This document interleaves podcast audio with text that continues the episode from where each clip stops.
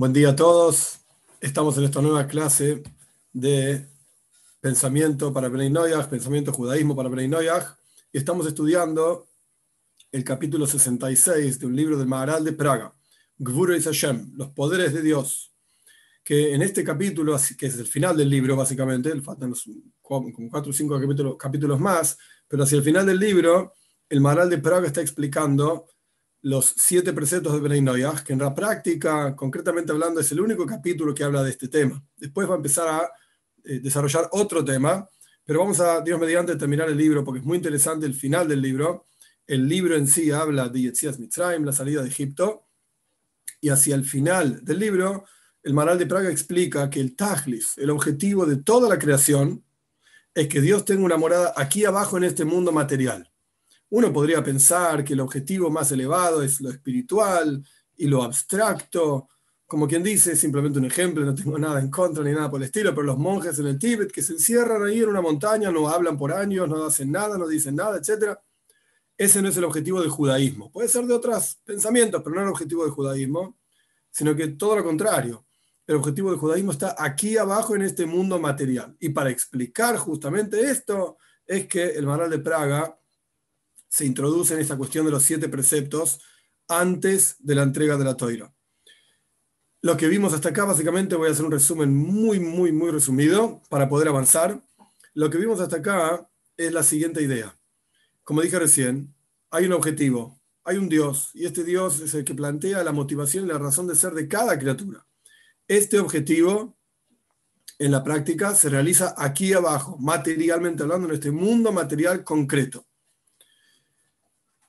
el Maral de Praga explicó que trajo un Midrash y explicó este Midrash. El Midrash contaba que Ikar Shina, así está escrito en hebreo, la principal, el principal lugar donde estaba la presencia de Dios, cuando Dios crea el universo, con el primer hombre y la primera mujer, en el Ganeiden, etc., está aquí abajo. Pero siete generaciones, que hoy vamos a estudiar esto en profundidad, siete generaciones echaron, por así decir, a Dios de la tierra, lo fueron expulsando de un cielo a otro cielo hasta subir al séptimo cielo, y después aparecieron siete generaciones de tzadikim, de justos, que hicieron descender la presencia de Dios aquí abajo, hasta que llegó Moishe Rabbeinu, el séptimo, la séptima generación, como vamos a estudiar, y trajo la presencia de Dios aquí abajo con la construcción de Mishkan, del tabernáculo, del templo móvil del pueblo judío en el desierto. Este es el primer concepto. Después, el Maral de Praga explica ampliamente los siete preceptos de Bnei Noyaj y explica que en la práctica, ¿por qué son siete? Porque en realidad están divididos en dos grupos de tres, o sea, seis, más uno general.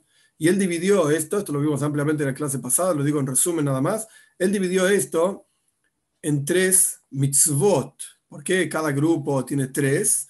Porque en la práctica el ser humano está compuesto de tres partes.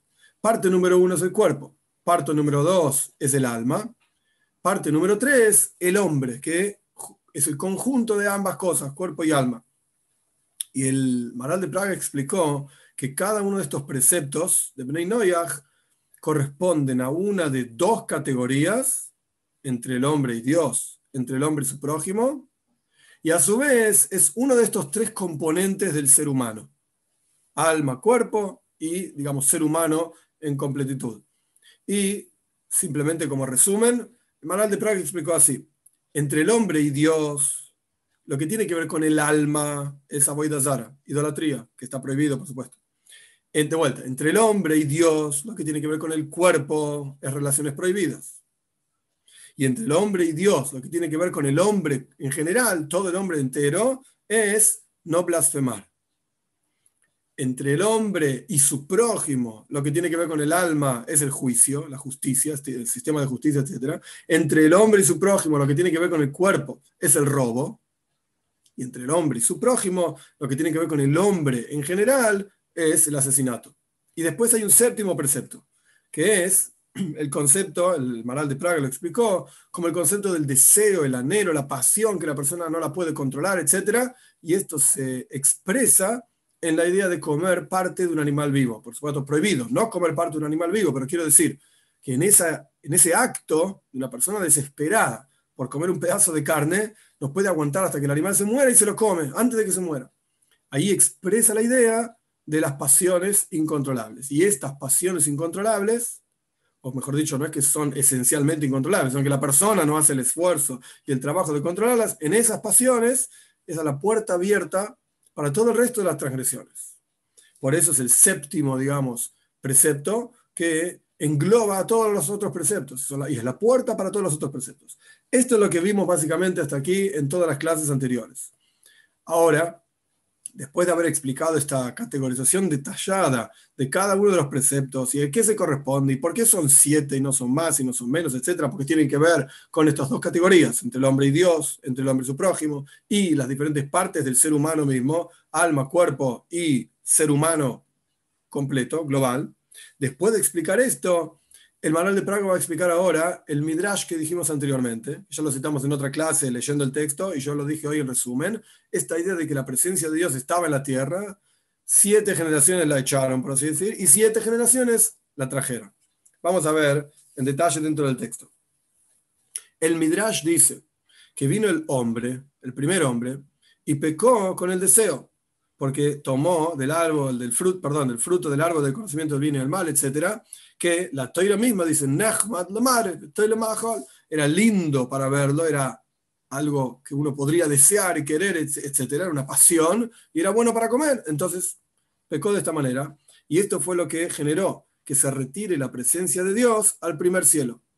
Esta es la primera generación. Después vino Caín, la segunda generación, y pecó con el asesinato, mató a su hermano Hebel. Ahí se retiró la presencia de Dios al segundo cielo.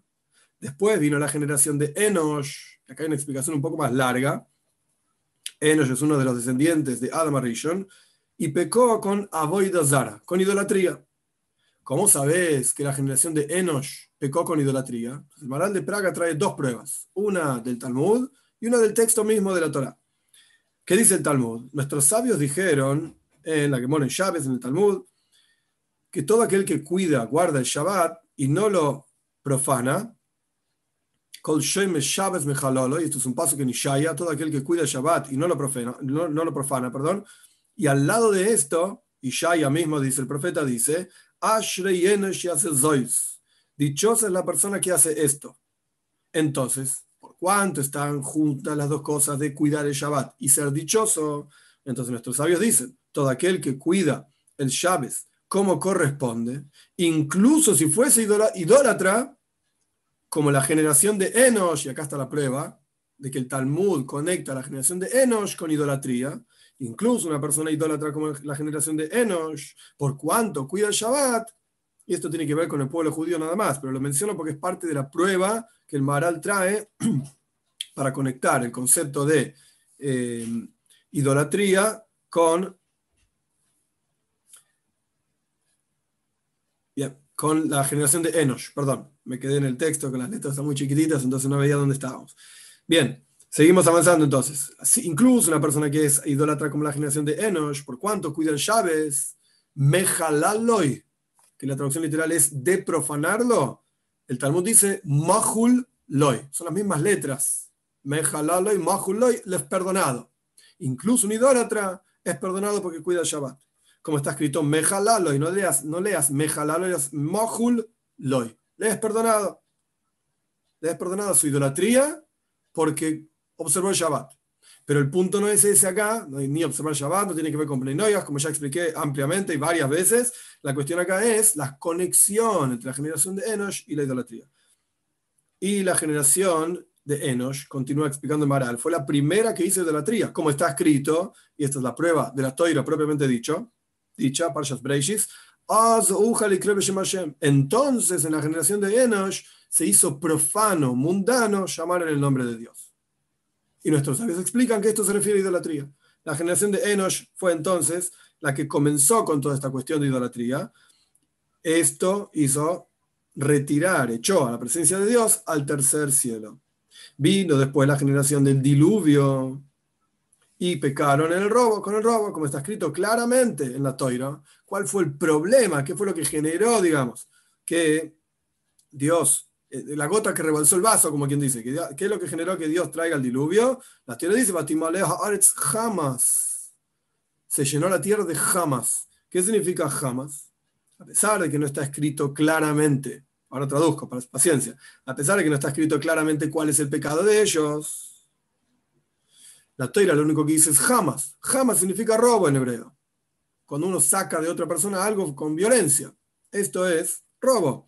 Entonces, de vuelta, en el texto, a pesar de que no está escrito claramente cuál fue el pecado de la generación del diluvio, por cuanto la toira dice jamás, robo, hay aquí, por lo menos la gota que rebasó el vaso, más allá de todas las otras cosas que hacían, la gota que rebasó el vaso fue el robo. Y esto generó que se retire la presencia de Dios al cuarto cielo. Vino después la generación de la torre de Babel, que en hebreo se lo llama Doir Haflaga. Haflaga significa separación, como aparece el relato al final de Parshas Noyach, de la, de la generación de la torre de Babel. Lo que ocurrió fue que Dios separó y llame Dios separó a todos los pueblos y todas las naciones a diferentes lugares de la tierra a partir de esta cuestión de la torre de Babel. Entonces lo llama Doira Flaga, la generación de la separación. ¿Cuál fue el pecado de ellos? Explica el Maharal. Ellos pecaron con blasfemar. Birjas Hashem, como ya expliqué el eufemismo, la bendición, entre comillas, de Dios, ellos blasfemaron. ¿Cómo sabes que ese fue el pecado, el problema de la generación del, de la torre de Babel? que ellos dijeron, el, acá el Maral está, ahora traduzco, está citando mitad de un versículo y mitad del el comentario la explicación de nuestros sabios sobre el versículo. Vamos a construir para nosotros una ciudad y una torre, eso es lo que dice el versículo, y nuestros sabios explican qué es lo que estaban buscando. Rashi lo trae en su comentario, lo trae también. Vamos a hacer guerra contra Dios. Vamos a pelearnos contra él, hagamos una torre y está ahí arriba, vamos a pelear contra él. Y este es el concepto de blasfemar. Y entonces se retiró la presencia de Dios al quinto cielo. Apareció la generación de Sdoim, Sodoma y Gomorra, Sdoim y Amoira, y ellos pecaron con Din. No había justicia en Sodoma y Amoira.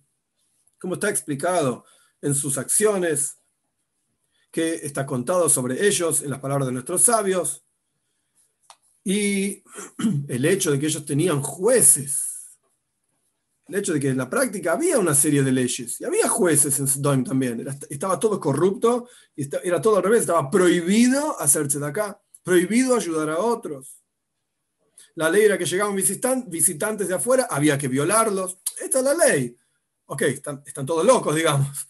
Pero había una ley al fin y al cabo. Justicia había. No una justicia como nosotros, seres humanos normales, entendemos lo que está bien y lo que está mal, pero algún tipo de sistema de justicia tenían. Entonces el Maral explica qué es esto de que pecaron con la justicia, si justicia había. Entonces explica así, el hecho de que había jueces en Sdoim y ellos hacían y indicaban cuáles eran los juicios, etcétera, qué es lo que había que hacer. Sin embargo, por cuanto el juicio de ellos estaba todo podrido, como quien dice, entonces se retiró la presencia de Dios al sexto cielo. Aparecieron los egipcios en la época de Abraham y ellos pecaron en las relaciones prohibidas como está explicado al respecto de las acciones de Mitzrayim, como la Toira dice en Sefer que más Mitzrayim, no hagas, le dice Dios al pueblo de Israel, no hagas como las acciones de Mitzrayim, ellos estaban el hermano con la hermana y el hijo con la hija, con el primo y el... Todo, todo lo que está prohibido, digamos, más allá de si el primo está prohibido no, no estoy entrando en ese detalle, todo lo que está prohibido, las relaciones prohibidas enteras, como eh, que aparece en la Toira en Parshas, y Mois, cuáles son los versículos que introducen todas las relaciones prohibidas, la tierra dice, no hagas como se hacía Mitzrayim. Ah, ¿en serio qué se hacía Mitzrayim? Estaba el hijo con la madre y con la hermana, y así sucesivamente. Quiere decir que, ¿cuál era el problema concreto en Mitzrayim? Que de hecho Mitzrayim se conoce en las, palabras de nuestros sabios como Herbas Aretz, la perversión de la tierra, pero perversión específicamente en esta cuestión de relaciones prohibidas.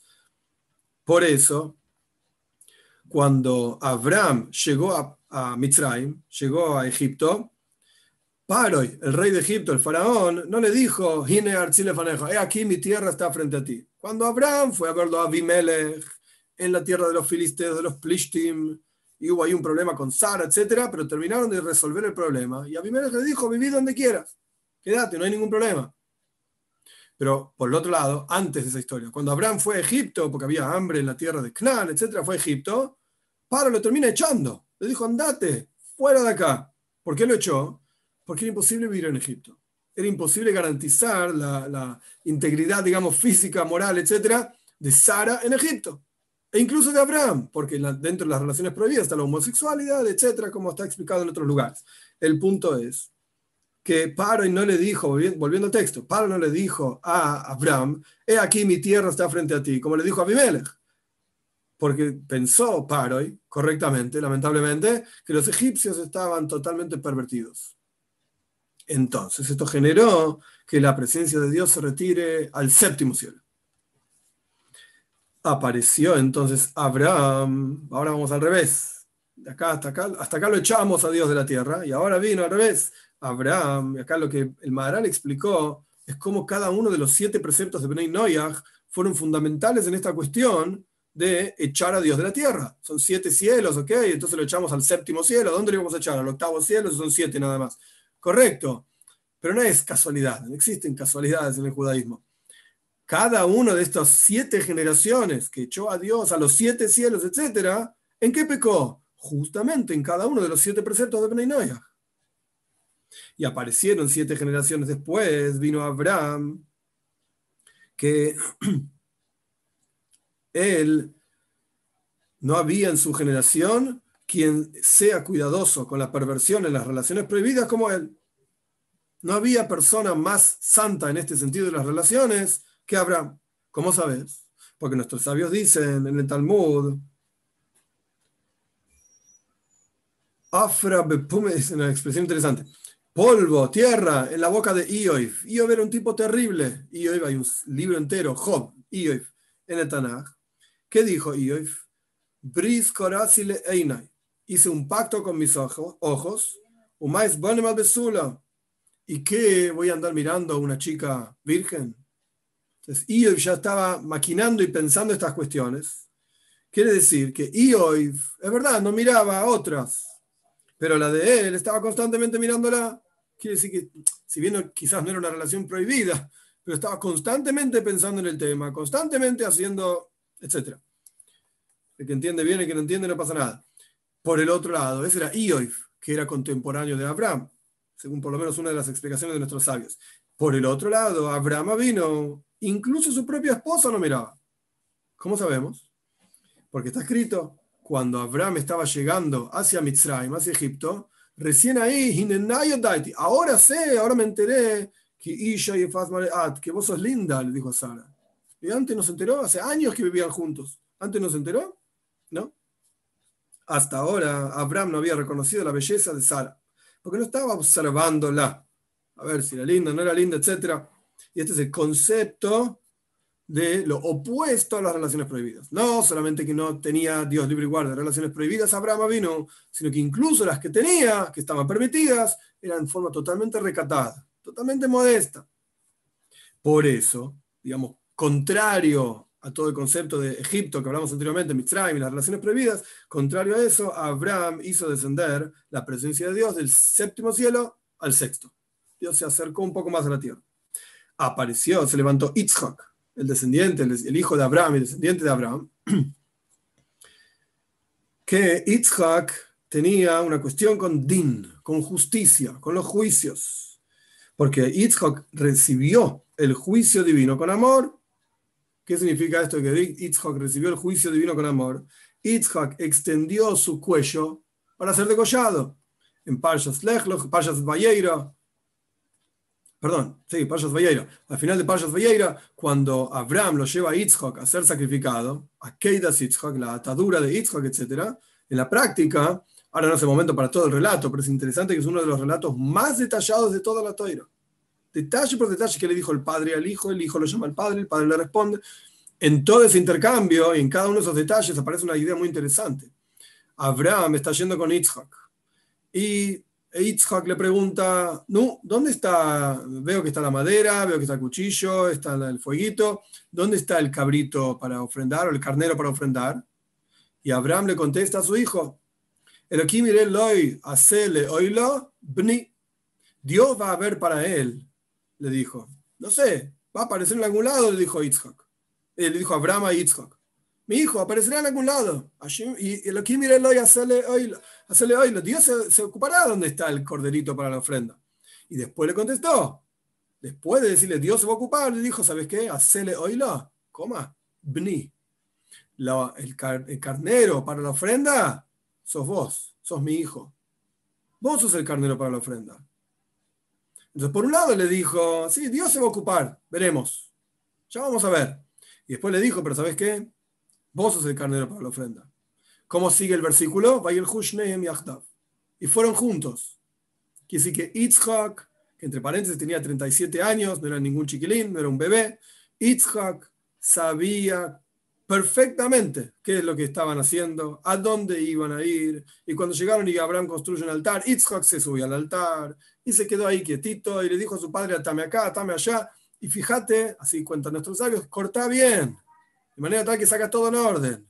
Y extendió su cuello para que corte. Esto es un din, un juicio, digamos, porque es severidad, una persona muriendo que Itzhak aceptó sin ningún problema. No se quejó, no salió corriendo. Si tenía 37 años y su padre era muchísimo más viejo, podría haber salido corriendo. Abraham no le iba a alcanzar nunca. Podría haberle, qué sé yo, pegado a Abraham y salió corriendo. Cualquier cosa. No. Itzhak aceptó el juicio sin ninguna queja. Con simja, digamos, con alegría. Vemos entonces que Itzhak está relacionado con din, con juicio, con aceptar el juicio. Y esto es todo lo opuesto a Sdoim. Como dijimos antes, Sodom y Gomorra que ellos arruinaron el juicio, ¿verdad? Tenían jueces, pero hicieron todo podrido, todo arruinado. Y no hay ninguna diferencia si el din viene de arriba, porque el din de Yitzhak, digamos, el juicio de Yitzhak, era porque Dios decidió que hay que matarlo, lo que sea, ofrendarlo, que por supuesto al fin y al cabo no lo ofrenda, pero es otra historia. No hay ninguna diferencia si el juicio viene de arriba, si el juicio viene de abajo, porque los doimim, la gente de Sodom y Moira, Sodom y Gomorra, ellos mismos arruinaron el juicio, no es que vino de arriba, no hay diferencia, dice Malar.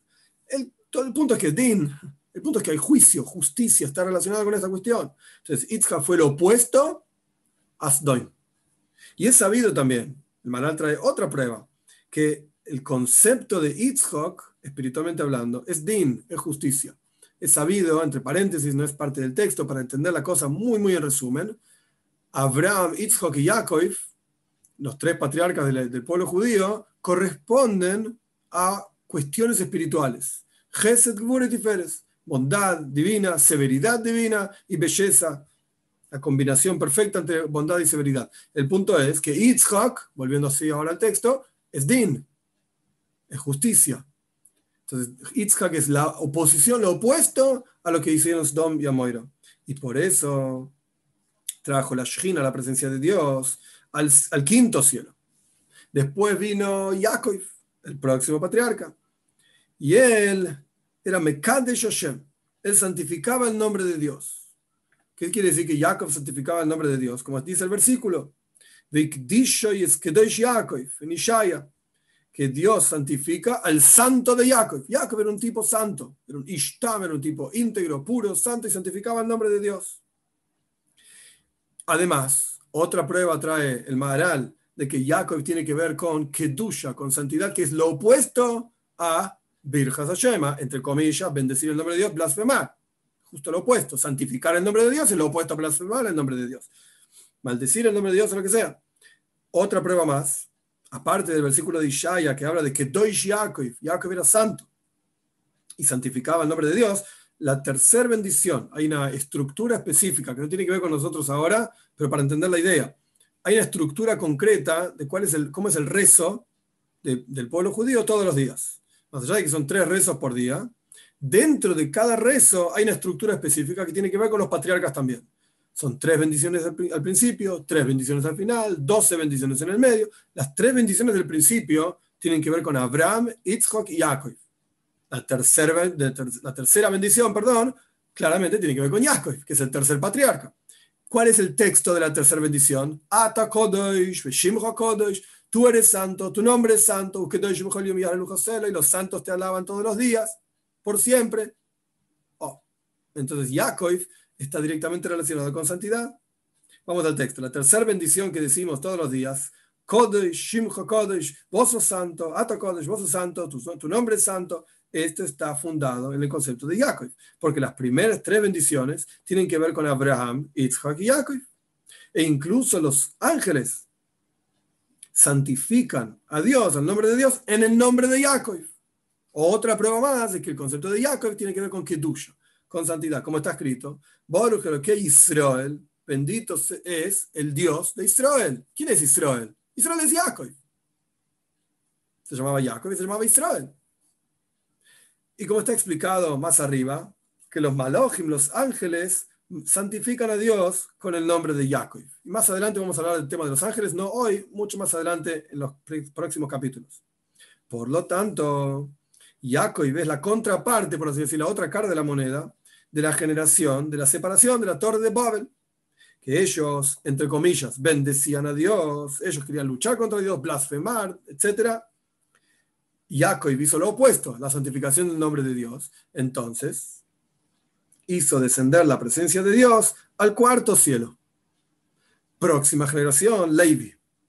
Levi, que era un hijo de Jacob, Jacob tenía 12 hijos, tenía hijas, etc. Levi, uno de los hijos de Jacob, transformó el robo, era el opuesto del robo, Levi. ¿Por qué? La persona que roba desea y toma aquello que no es de él. Este es el concepto del robo. Quiero tu esto, tu teléfono, tu dinero, lo que sea, te lo saco. Este es el concepto del robo. Levi era todo lo opuesto al robo. ¿Cómo sabes? Porque toda la tribu de Levi no tomó una porción en la tierra de Israel. Cuando Dios, esto está en Sefer Yoshua y aparece en la Toira también, en las parchas de la Toira, claramente, que Levi no tenía nájalo, no tenía herencia. La tribu de Levi no tenía herencia. Todas las otras tribus tenían una porción, cada una en la tierra de Israel. La tribu de Parshas Masei o Mates. La tribu de Levi no tenía, no tenía herencia, no tenía porción en la tierra de Israel. Y tampoco tenía porción en los botines de guerra, digamos. Y por lo tanto, Levi estaba separado totalmente de todos los asuntos de dinero y de perseguir el dinero e incluso lo que era apropiado que tengan su porción, tampoco eso tenía. No tenía nada que ver con el mundo material, por así decirlo. Era la tribu de Levi, después se transforma, una subtribu de Levi, se vuelven los Koyanim. Aaron, Moishe era Levi, eran Levim, como vamos a ver más adelante también. Y ellos se transforman en Koyanim, en sacerdotes. Pero quiere decir, la tribu de Levi en general no tenía relación con las cuestiones materiales. Estaba dedicada a Hashem una tribu. De, hecho, nuestros sabios dicen también que en Mitzrayim, en Egipto, la tribu de Levi no trabajaban. La servidumbre en Egipto no se aplicó sobre la tribu de Levi. Paro y el faraón, incluso Paro, incluso el faraón entendía que era necesario tener gente dedicada específicamente a las cuestiones espirituales. A pesar de que era el amo de una servidumbre de un pueblo entero, pero incluso él entendía que era necesario que alguien se dedique a lo espiritual para ese pueblo. Esa era la tribu de Levi. Por eso vemos, interesante, en Parshas Mois, la Torah cuenta que Paro, y cuando Aaron y Moishe vienen a hablar con Paro y decir, deja salir a mi pueblo, etc., Paro le dice, pero dejen de molestar a la gente, le jules y vayan a hacer su trabajo. Hmm, ¿Cuál era el trabajo de Moishe y Aaron? ¿Por qué el trabajo de ellos? ¿Por qué Paro no les dice, vayan a trabajar igual que los demás? Están todos trabajando y ustedes están paveando, haciendo tonterías. ¿Qué están haciendo? No, vayan al trabajo de ustedes. Paro y mismo reconocía que Moishe y Aaron no tenían por qué trabajar el trabajo pesado y duro, etcétera, de la servidumbre de Egipto. Ellos tenían su trabajo en lo espiritual, en lo que sea, vayan a estudiar Torah. Dejen de molestar. Entonces, Levi, la tribu de Levi era, estaba totalmente separada de todo lo que tiene que ver con lo material.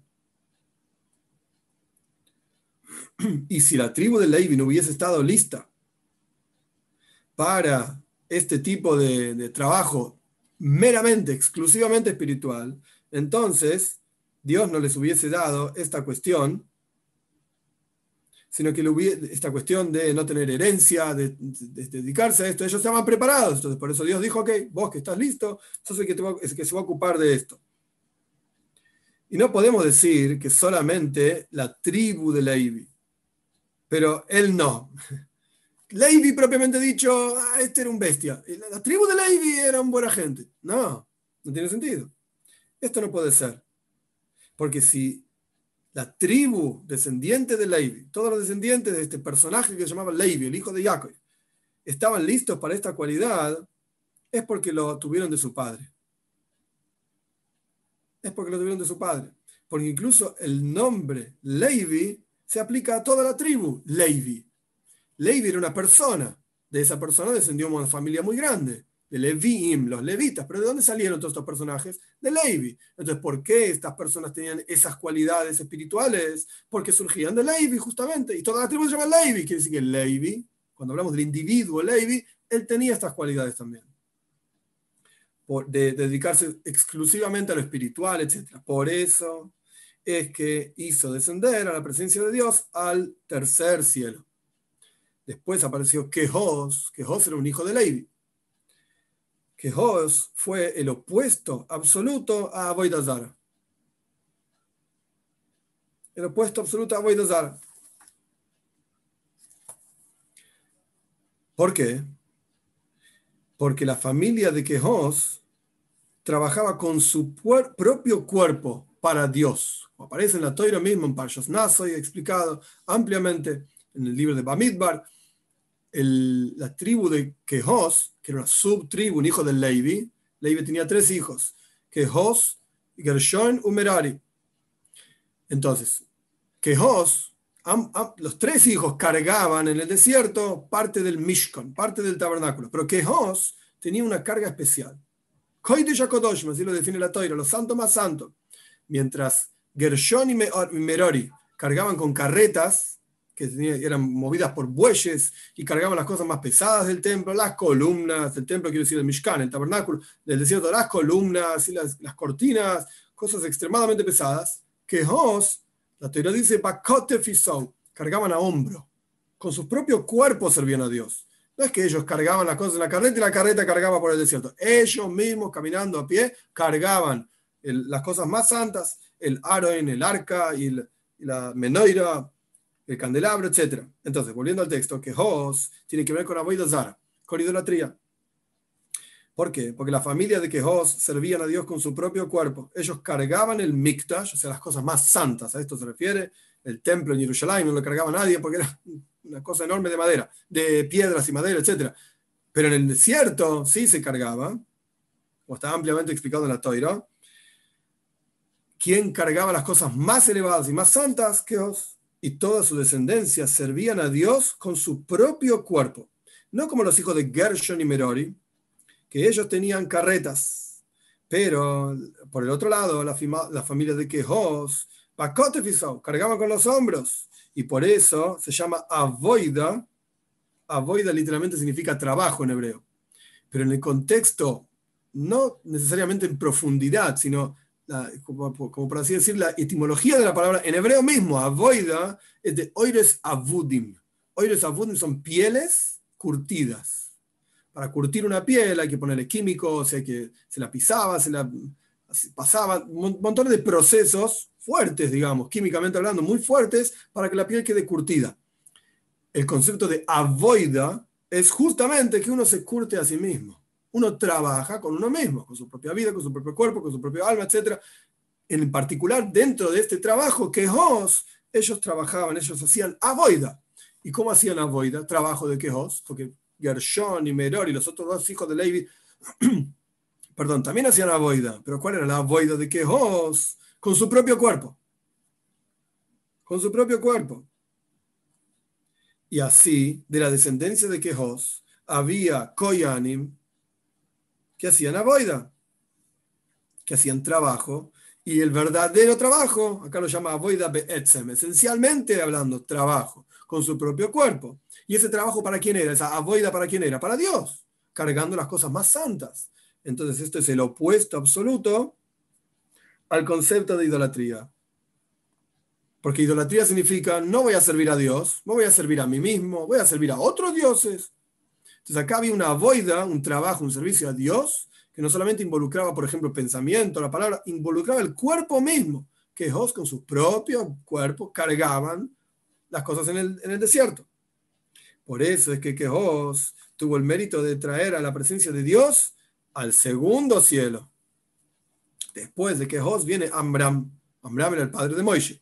Después de Quejos viene Amram, que era un gran tzadik, que no pecó nunca en su vida. Nuestros sabios dicen que hubo varios personajes, cuatro personajes, si no recuerdo mal, que nunca pecaron. Y la única razón por la cual murieron era Be'atov Shonahaj, así dice el texto, por, por el, la patada, digamos, de la serpiente. Es decir, la serpiente hizo que el primer hombre coma y a partir de esto hubo muerte para todas las generaciones, para todos los seres humanos.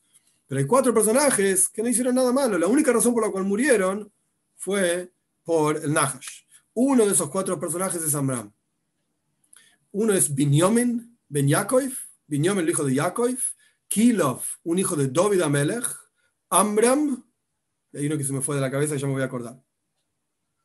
Ishai, Ishai el padre de David Amelech. Ahí están los cuatro. Que el Talmud cuenta que nunca hicieron ningún pecado, solamente murieron porque existe la muerte, nada más. El punto es que Amram era un gran tzadik, volviendo al texto, que nunca pecó. Y a través de él no existía el concepto de muerte. Si hubiese sido por él, no hubiese existido la muerte en el mundo. Y nuestros sabios dijeron en Baba Basra que, que Amram, en el Talmud en Baba Basra, así se llama, ese tratado talmúdico, que Amram, como dijimos antes, murió por la, por la patada, digamos, de la serpiente. Es decir, que no correspondía que muera, solamente porque el Nahash, la serpiente, trajo muerte al mundo a través de que sedujo a la mujer, al hombre, etcétera, como la historia conocida en Parashat Breishis. A través de esto murió murió Amram. Por lo tanto, ¿por cuánto Amram era lo, la antítesis de la muerte? Si hubiese sido por él no existía muerte, entonces fue la antítesis de Cain. Cain mató a su hermano Hebel, por supuesto, conocida la historia. Y por lo tanto, Amram era el opuesto de Cain, que Cain tomó el oficio del Nahash primordial, por así decir, la serpiente primordial, y trajo muerte al mundo. Cain lo mató a Hebel, literalmente. Y Amram, por el otro lado, solamente murió porque existía el concepto de muerte. Por sí mismo no hubiese muerto.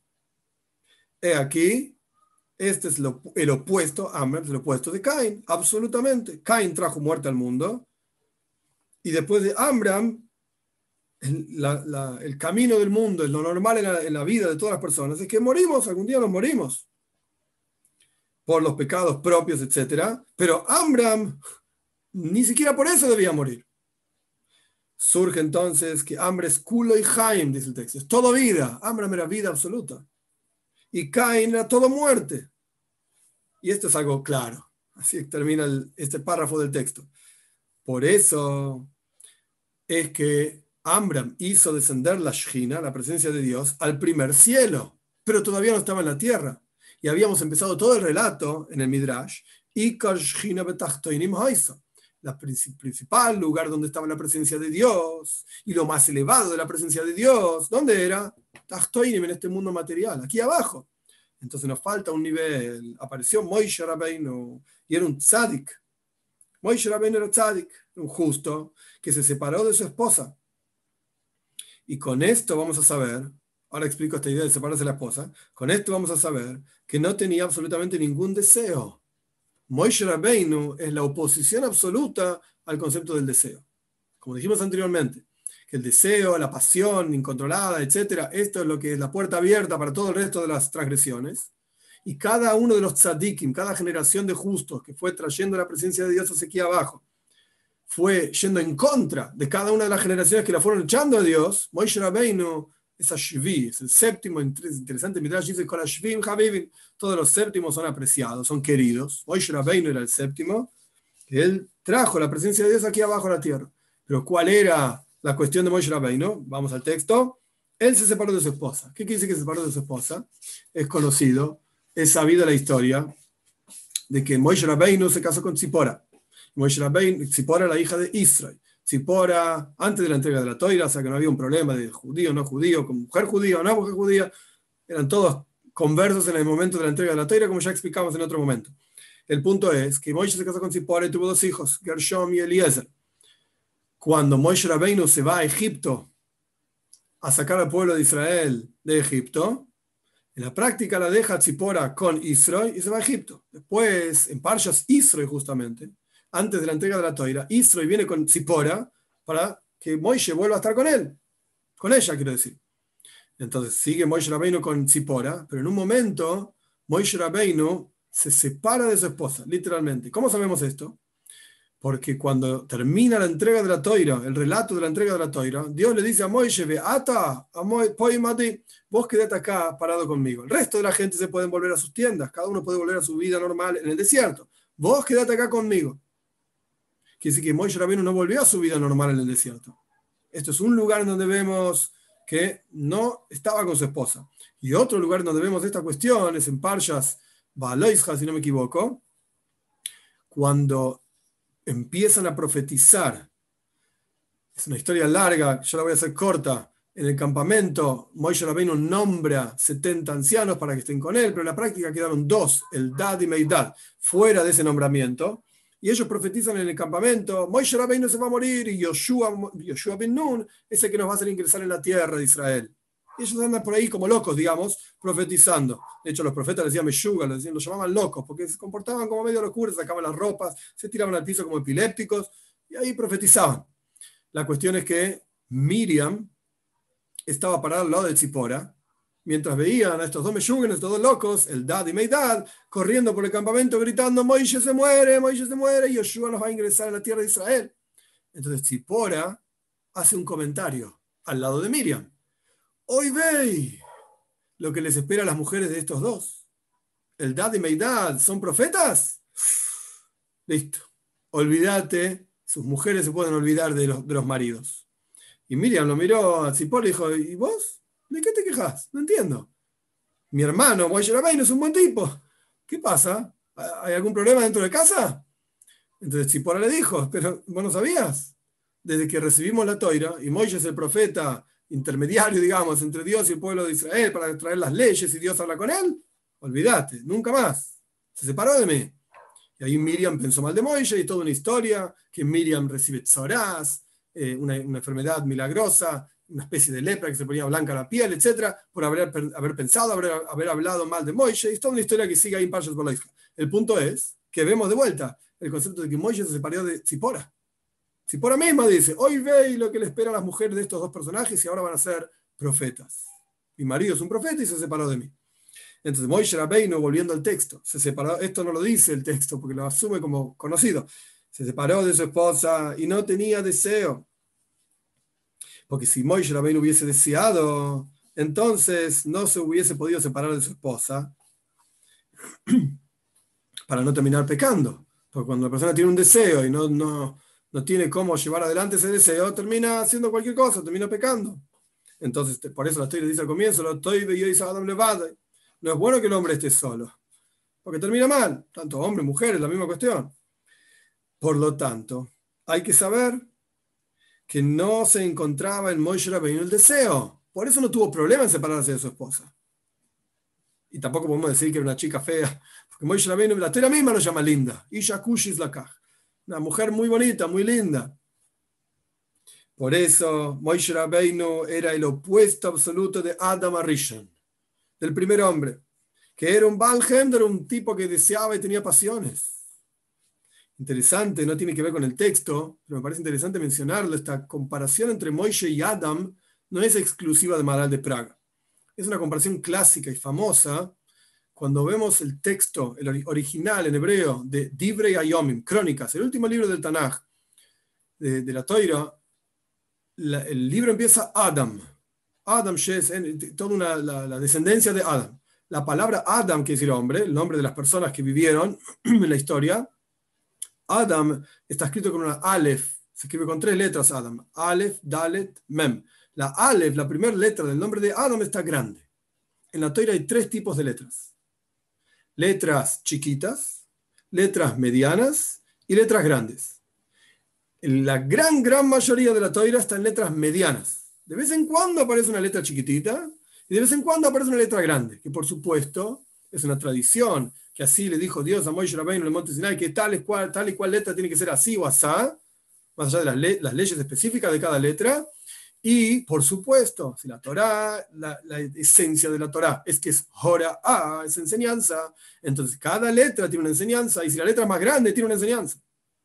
Entonces la letra de Adam, Aleph de Adam es grande. Esto es Antibre Yom. En el libro de Baikra, el comienzo, la primera palabra del libro de Baikra, que justamente es la palabra Baikra, es Dios llamando a Moisés, Baikra el Moisés, la Aleph, la palabra Vaikra termina con la letra Aleph, la Aleph de Vaikra está chiquita. No es una letra mediana, es una letra chiquita. ¿A qué hace referencia y lo llamó? Vaikra el Moishe, lo llamó a Moishe. Moishe Rabbeinu era extremadamente humilde.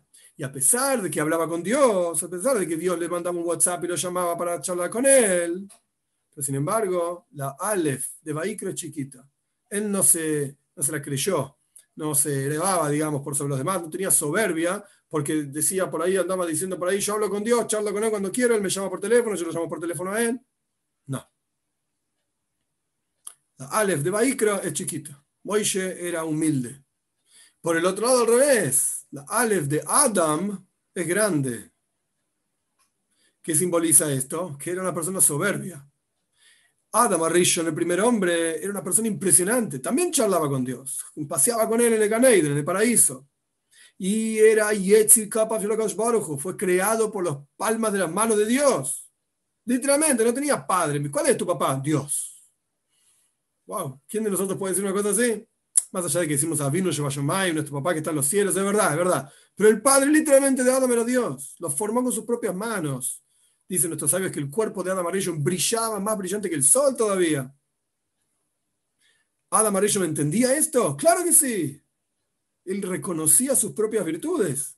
Él era capaz de ponerle el nombre a cada criatura. ¿Qué significa poner nombre a cada criatura? No es que le puso un nombre cualquiera, se le ocurrió que el perro, perro y el gato, gato. Bueno, qué sé yo. Se me podría haber ocurrido otro nombre. Pirulo, el perro se llama Pirulo, el Pirulo es otra cosa, es un perro. No. ¿Qué significa que el primer hombre puso nombres a cada criatura? Que él podía ver la palabra de Dios investida en cada criatura, que creaba esa criatura y decía, oh, esto no tiene otro nombre que tal, porque estas son las letras con las cuales Dios crea estos perros, estos gatos, etcétera, etcétera, como es el nombre en hebreo, no en castellano, Kelef, Hatul, etcétera, como se llame cada animal y cada criatura. El primer hombre podía ver la palabra de Dios investida en cada criatura. Y él reconocía esto, lo sabía que era, no era un tonto. Ay, no sé, yo no soy nadie. No, él sabía esto. Pero en lugar de generar la humildad, esto le generó todo lo contrario. Soberbia. Por eso la Aleph de Adam es grande. La Aleph de Baikra, que tiene que ver con Moishe, es chiquita. Y esto justamente es uno del opuesto del otro. Es interesante como adición a lo que el Maharal trae, que Moishe Rabbeinu era el opuesto del deseo. Adam Arishon, el primer hombre, era la encarnación, digamos, del deseo y la pasión a tal punto llegaba su deseo y pasión que trajo muerte a todo el mundo por todas las generaciones. Moishe Rabbeinu era el opuesto. Se separó de su esposa, etc.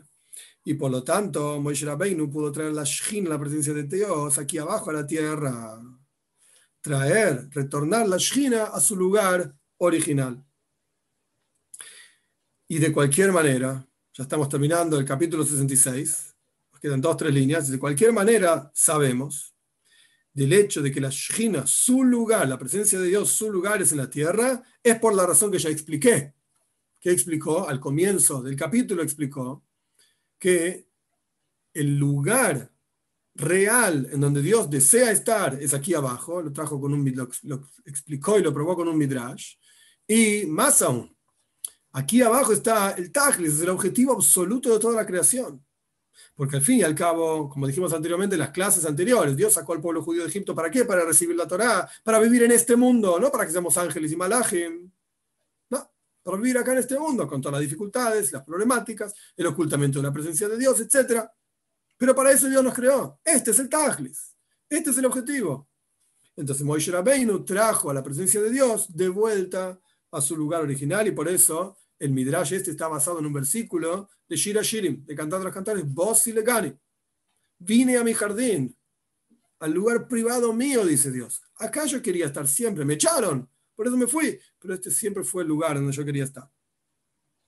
Y también vamos a explicar, en los próximos capítulos, por supuesto, también vamos a explicar por qué justamente Tachtoinim, este mundo, estos mundos materiales, este mundo bajo en particular, es el lugar para que la presencia de Dios, bendito sea, esté aquí si no fuese por los pecados que separan entre las criaturas y el Creador. Este es el final del capítulo 66. Hoy vamos a llegar acá, hasta acá con el texto. Vamos a pasar a las preguntas, pero antes de las preguntas, simplemente resumen, el Maharal de Praga explicó ampliamente, no voy a entrar en todos los detalles, por supuesto, pero explicó ampliamente cómo cada generación fue echando a Dios a través de los pecados específicos, que son justamente los siete preceptos de Bnei Noyach, y como cada generación de tzadikim, de justos, fue trayendo, siendo el opuesto de las generaciones anteriores, trayendo la presencia de Dios aquí abajo a la tierra. Vamos a las preguntas. José Ramón dice, sin embargo, en esta ocasión se está hablando de la tribu, pero la persona de Levi era violenta. Levi no era violento. ¿Por qué la de Levi era violento?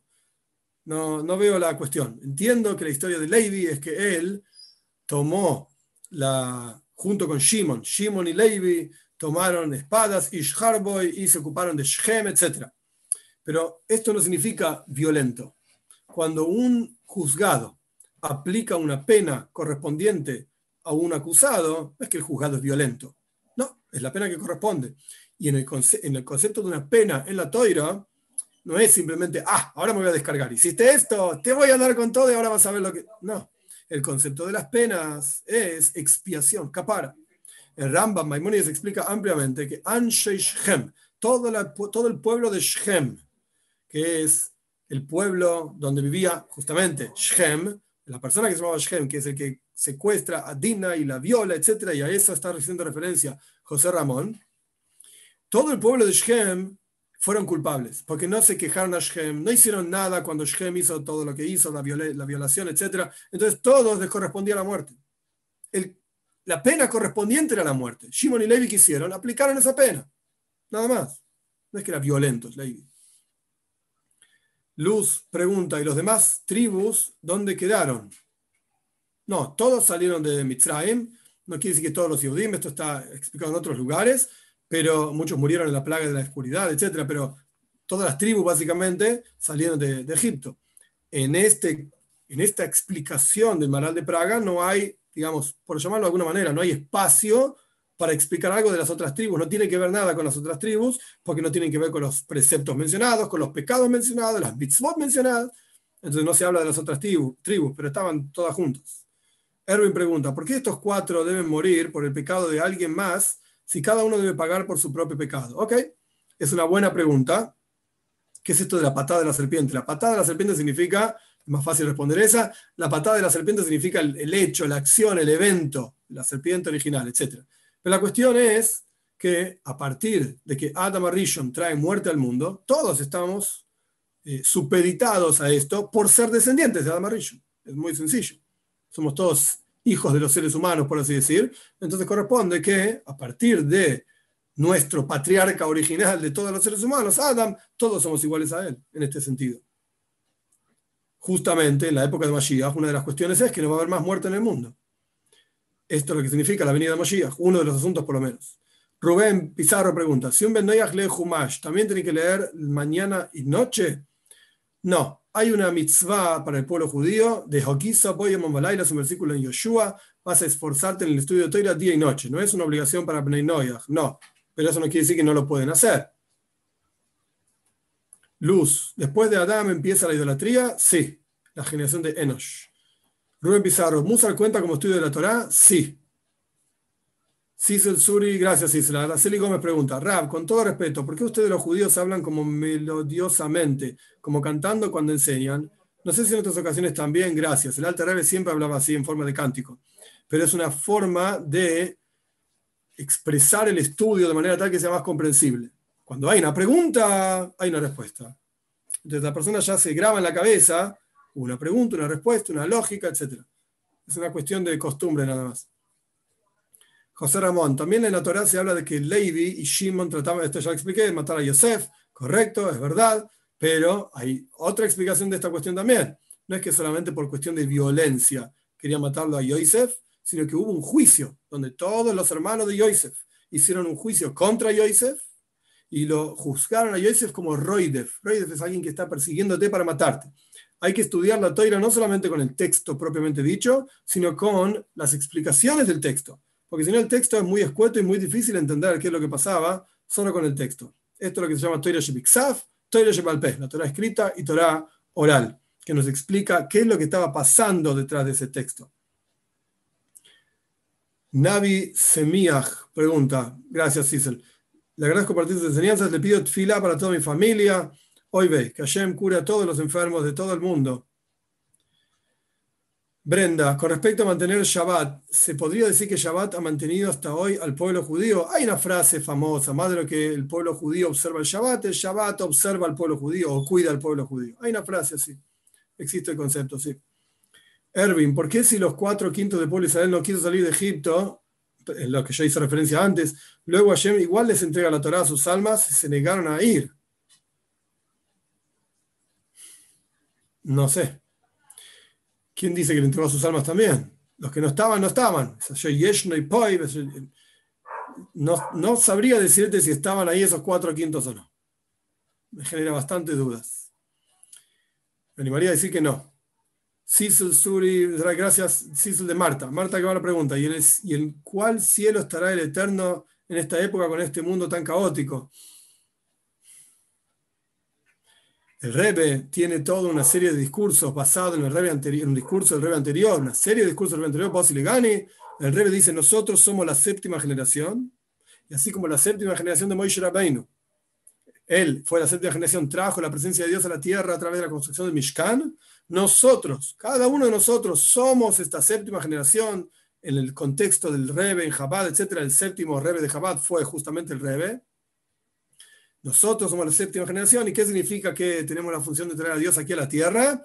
Traer a Moshiach, literalmente revelar la Moshiach aquí abajo en, el mundo material, concreto. Quiere decir que si me vas a preguntar en qué cielo está, el Rebe te respondería, está acá entre nosotros. Está acá entre nosotros. Erwin pregunta si hay hebreo entre los Bnei Noyach. Nunca vi una cosa así, no lo había escrito en ningún lado. Rolando, gracias. ¿Por qué muy pocos rabinos se dedican a los Bnei? Que el Eterno lo bendiga. Gracias. Amén. No tengo respuesta que haya visto escrita. Hay varias respuestas. Respuesta número uno, históricamente no nos dedicamos a Bnei porque era peligroso. Imagina, imaginen un rabino en pleno España, año 1490, sale a la calle enseñando, señores, tienen que cumplir esto y aquello. Va a terminar quemando la hoguera probablemente. Entonces, eso fue un ejemplo nada más. Históricamente, era extremadamente peligroso que el pueblo de Israel, el pueblo judío, salga hacia afuera y empiece a enseñar judaísmo hacia otros. Una cosa totalmente impensable. Era causa de muerte segura. Esto históricamente. Y esto quedó generación tras generación. Esto por un lado. Y por el otro lado, hay tantos Yehudim, hay tantos judíos que necesitan ayuda también, que hay muchos rabinos que dicen, yo me voy a dedicar a, los míos, por así decir, y que otro se dedique a los Breinoyah. Pero no hay respuesta que yo, haya, visto, haya visto escrita. Isabel Pregunta, entonces, antes de la Torre de Babel, todos hablábamos un solo idioma. Sí, señor, dice la Toira claramente en Payas Noyach. Safa, ejos de Kulam. Un mismo lenguaje para todos. La Shanakoides dice Rashi en su explicación. Erwin Gatica, si el Shabbat eleva a toda la creación, un buen un Ben Noyach puede aprovechar este día para estudiar teniendo esa conciencia, o el día de Shabbat no ayuda en nada a los gentiles. No está permitido observar el Shabbat, pero se puede estudiar lo que quieras estudiar cuando quieras estudiar. O sea, lo que corresponde, quiero decir, el día que quieres estudiar, ningún problema. El día de Shabbat puede servir para ser consciente de la creación divina constante, pero no para observarlo. José Ramón, otra pregunta. ¿El libro de Ben Sira lo recomienda? No. No es parte del Tanaj, justamente por eso no lo recomiendo. ¿El, el Mashiach ya está acá? Pregunta Erwin. Sí, claro que sí. El rey decía que abrir los ojos. Cecil Suri, gracias. Araceli pregunta, ¿pero eso de la séptima generación se explica solo a los judíos? Yo diría que no. Todos estamos en esta séptima generación y por eso el Rebbe era tan insistente justamente en esta séptima generación con difundir Sheva Mitzvahs Bnei Noyach, los siete preceptos de Bnei Noyach. Vamos a hacer unas preguntas más y terminamos acá. Como, eh, Rubén Pizarro pregunta, ¿cómo, ¿cómo los Bnei Noyach podemos hacer más allá de la letra de la ley sin pasarnos transgrediendo? Hay que ver cada caso, cada caso. Es una buena pregunta habría que ver cada caso en particular, cada mitzvah, cada cuestión que es más allá. Y yo me animaría a decir, en este caso, más allá de la letra de la ley, es ayudar a otros más allá de lo que naturalmente ayudarías. Rocío Palma pregunta, ¿con qué objetivo van a rezar este 25 de febrero para que el Mesías venga, toda rabá, para que se revele? ¿Por qué no? Rolando Mena, gracias por la explicación, es verdad, ya hay más libertad. Y última pregunta, ¿deben hacer circuncisiones no ágidas? Hay un video específicamente sobre este tema en el canal. Que Hashem nos dé el nos dé el mérito de crecer, de avanzar en nuestro vínculo con Dios, en nuestro servicio a Hashem. Y Dios mediante continuamos el domingo que viene con los próximos capítulos. Excelente día para todos.